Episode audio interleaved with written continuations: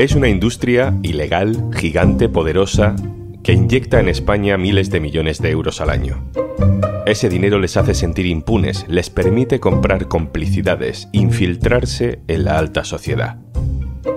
¿Cómo de grave es el problema? Soy Juan Luis Sánchez. Hoy en un tema al día, el poder del narco en el sur de España.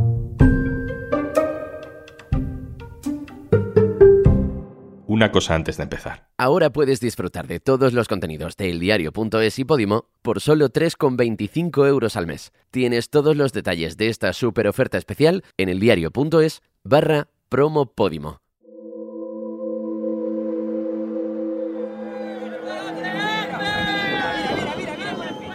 Se ha hablado mucho de lo que ocurrió el 9 de febrero en el puerto de Barbate. El vídeo lo ha visto todo el mundo, se graba desde tierra y lo que vemos es una confusa danza de barcas en la oscuridad. Tres lanchas neumáticas, largas, potentes, dan vueltas en círculo como si fueran insectos lanzando su aguijón contra algo.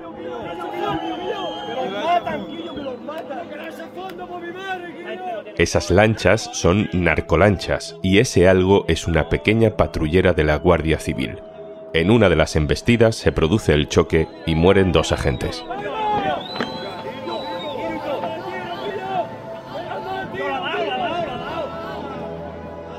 Se ha hablado mucho de lo que ocurrió en ese puerto y toca preguntarse si esa escena es puntual o indica un problema estructural. Si esa actitud impune, si esa sensación de que el narco controla la situación, incluso con cierto apoyo popular, se dio solo ese día, en ese puerto, o si la mafia se nos está metiendo hasta la cocina. ¿Pueden los narcos controlar resortes, infiltrarse en el sistema? ¿Tiene España un problema grave?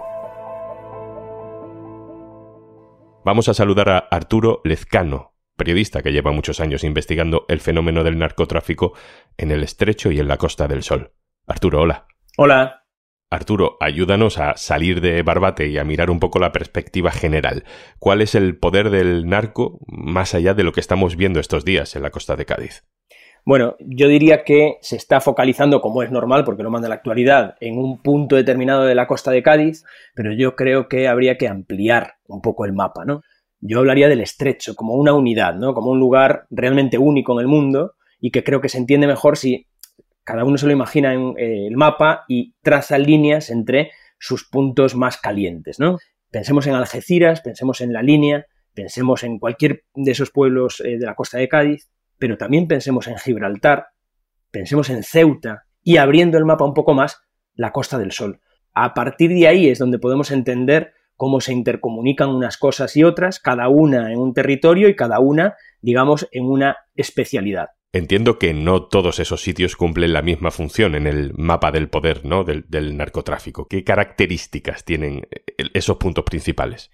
Bueno, lo que hemos visto en los últimos días es, digamos, la manifestación más antigua o más familiar, podemos decirlo así, del narcotráfico en el estrecho, que es el narcotráfico de hachís a bordo de las llamadas gomas o narcolanchas que suben el hachís desde Marruecos a diferentes puntos de Andalucía, porque ya ni siquiera es Cádiz, pero que tradicionalmente ha estado vinculado al campo de Gibraltar y a ciertos pueblos de la costa de Cádiz, como es el caso de, Barbate. Por otro lado está Algeciras. Algeciras es el puerto, el puerto de entrada eh, de gran número de mercancías legales en Europa y también ilegales. Es la puerta de Europa en muchos casos.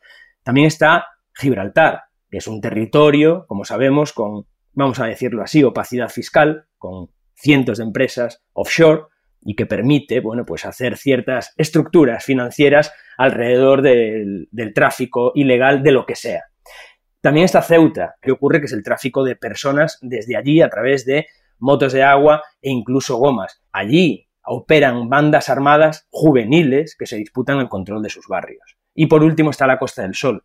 La Costa del Sol desde hace décadas pues ha sido un remanso, un oasis para todo tipo de gente adinerada, también de los que hicieron su fortuna a partir de cosas ilegales, pero que en los últimos años pues se ha visto que aparte de vivir grandes jefes de bandas multinacionales de todos los países habidos y por haber alrededor del narcotráfico, ahora también se ha visto que viven pues muchos soldados, entre comillas, de este negocio, que hace que también tengamos que lamentar muchas veces episodios de violencia recurrentes y que aparecen de tanto en tanto relacionados con el narcotráfico. Arturo, déjame que en este punto salude a mi compañero Pedro Águeda del diario.es. Hola, Pedro. Hola. Pedro, tú has estado investigando, publicando en el diario.es sobre la presencia, la dotación de la Guardia Civil en el estrecho. Cuéntanos por qué se acaba desmantelando el operativo especial que la Guardia Civil tenía en el estrecho. Pues según el Ministerio del Interior, por una simple reestructuración para optimizar los recursos que existían, pero aquello no era muy convincente en su momento. Consur se, se desmantela porque el Ministerio del Interior sabe, conoce en su momento que hay una investigación contra su máximo responsable, el teniente coronel David Oliva, y dos tenientes que trabajan con él. Una investigación que tiene que ver con la supuesta relación de esos mandos de la Guardia Civil con un clan del narcotráfico de la zona y con unas maniobras que habrían hecho posteriormente para conocer qué investigación llevaba asuntos internos contra ellos. A día de hoy, y en plena polémica por la muerte de dos guardias civiles en Barbate, esos tres mandos siguen imputados en un juzgado de Parla, aunque ellos defienden completamente su inocencia. Pedro, hace unos meses también publicabas un atestado de la Guardia Civil, de los servicios de asuntos internos de la Guardia Civil, donde se hablaba de que abro comillas, hay un grave problema de corrupción policial en la zona sur de España. ¿A qué se refieren? ¿Cómo, de grave es esto? Es verdad, hacían esa afirmación rotunda en un atestado por una cuestión concreta, un caso de unos guardias civiles implicados en, una organización o con una organización de narcotráfico que acababan de ser condenados. Ellos hacían esa afirmación mientras el Ministerio del Interior, al que llamamos con ese atestado en la mano, eh, lo desmentía pero sí es cierto que son frecuentes las operaciones en las que mm, se detienen narcotraficantes y va imputado, va, digamos, en el mismo saco algún guardia civil con distintos grados de implicaciones en esas organizaciones del narcotráfico. Eso, las que conocemos, porque hay muchas más que desconocemos, porque todo lo que hace asuntos internos es de gran opacidad con el fin último de que no trascienda y los guardias o los policías nacionales presuntamente corruptos no se enteren de las investigaciones. Pero aparte de esa opacidad, tanto de esas unidades como del Ministerio del Interior a la hora de informar de cuántos policías o guardias civiles corruptos hay en el sur de España o en toda España, eh, tenemos eh, claro que, es un problema existente pues, por muchos motivos.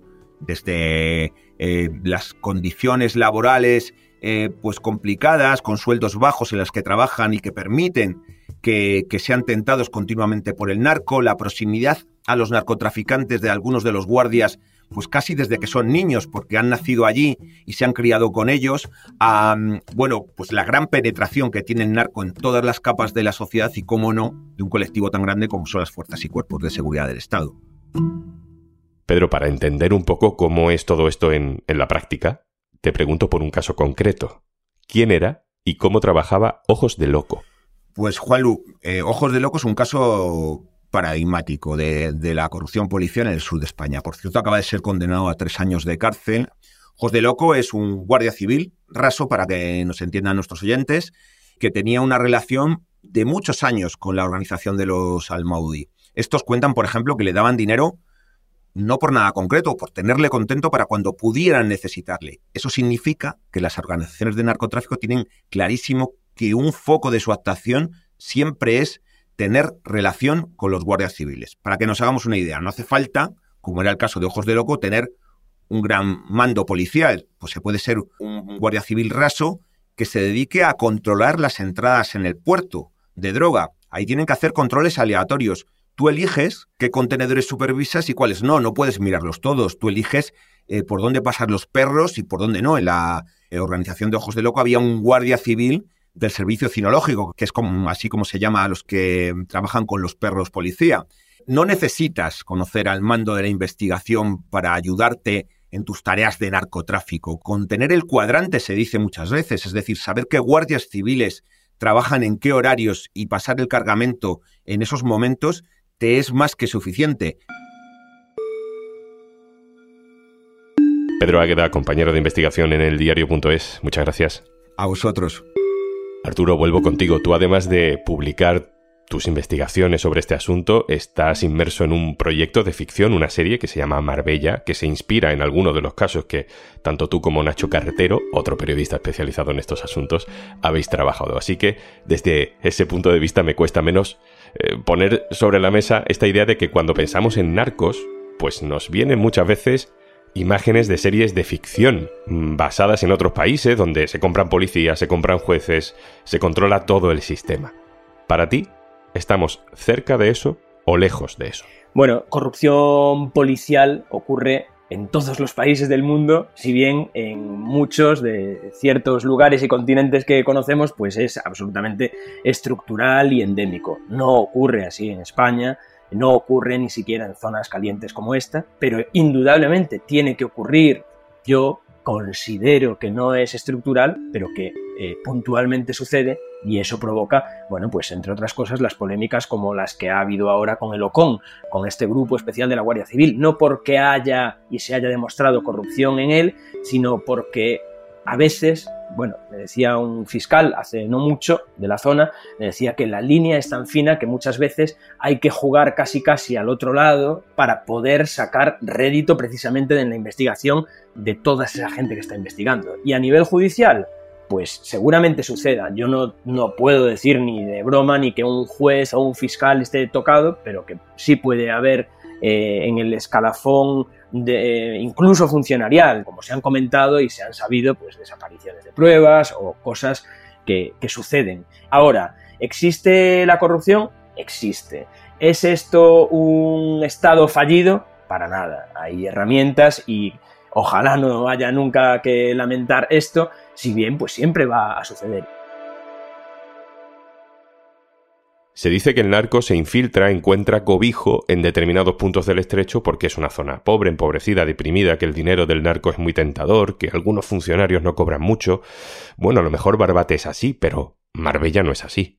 Bueno, es que es un poco todo. Efectivamente, no tiene nada que ver eh, el campo de Gibraltar con la Costa del Sol. Es más, podría ser dos lados del espejo y en el medio Soto Grande. Mm, sabiendo lo que es, ¿no? Una de las mayores urbanizaciones de si hubiera renta per cápita, eh, si todo el mundo estuviera empadronado ahí, pues seguramente saldrían números escandalosos, ¿no? Si prefieres, ¿no? Parafraseando a Eduardo Galeano con Latinoamérica y Estados Unidos, quizás, quizás el campo de Gibraltar sea el patio trasero de la Costa del Sol. En la Costa del Sol, efectivamente, las cosas funcionan de otra manera un poco más sutil. Desde hace unos meses estamos publicando en el diario.es cómo la justicia está investigando al hijastro de la alcaldesa de Marbella, Ángeles Muñoz. El juez le perfila como posible líder de una red internacional de narcotráfico, de contrabando, de blanqueo, con la ayuda de su padre, el marido de la alcaldesa, que ha muerto hace poco. Desde ese conocimiento, Arturo, que tú tienes sobre el narco, sobre la Costa del Sol, ¿Cómo de grave es la presencia del narco en la sociedad marbellí? Bueno, aquí estamos hablando de una franja de tierra en el que hay muchos, muchísimos millonarios, muchos con fortunas de origen sabido y otras menos sabidas, y que precisamente sirve de polo de atracción a otros, porque pasan desapercibidos. No es lo mismo tener muchísimo dinero en efectivo que puedes gastar sin ningún problema en una zona como la Costa del Sol que hacerlo, digamos, en una capital de provincia cualquiera donde evidentemente saltaría a, primera vista. ¿no?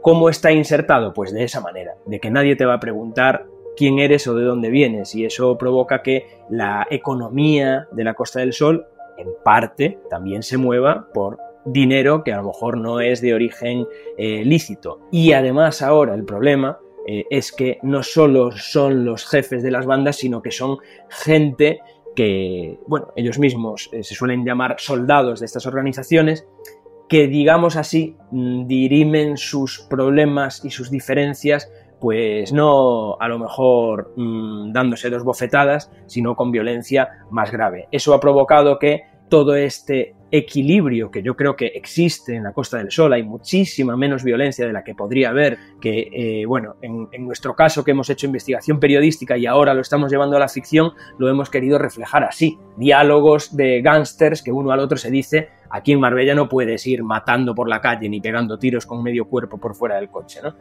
Todo eso forma un ecosistema único eh, que hace que sea una mezcla de lujo eh, y que al mismo tiempo ese lujo no sepas de dónde viene. Nadie pregunta nada y eso pues es delicado cuando menos. Arturo Lezcano, periodista de investigación especializado en narcotráfico. Muchas gracias. Gracias a vosotros. Y antes de marcharnos, ¿Es hoy ese día en el que te tomarías algo en algún sitio al acabar de trabajar para que se te olviden todos los males de la semana? Pues si no puedes, ya lo hace por ti Ricardo Moya en el sentido de la birra. Y claro, con una cervecita, pues todo se ve mejor casi siempre. En Podimo tienes un montón de opciones para disfrutar de entrevistas. Malas personas con Victoria Martín, no es para tanto con Cisco y Raquel, o querido hater con Malver. Y sí, esto es lo que parece. Ni una igual que otra. Y recuerda, tenemos una nueva oferta especial.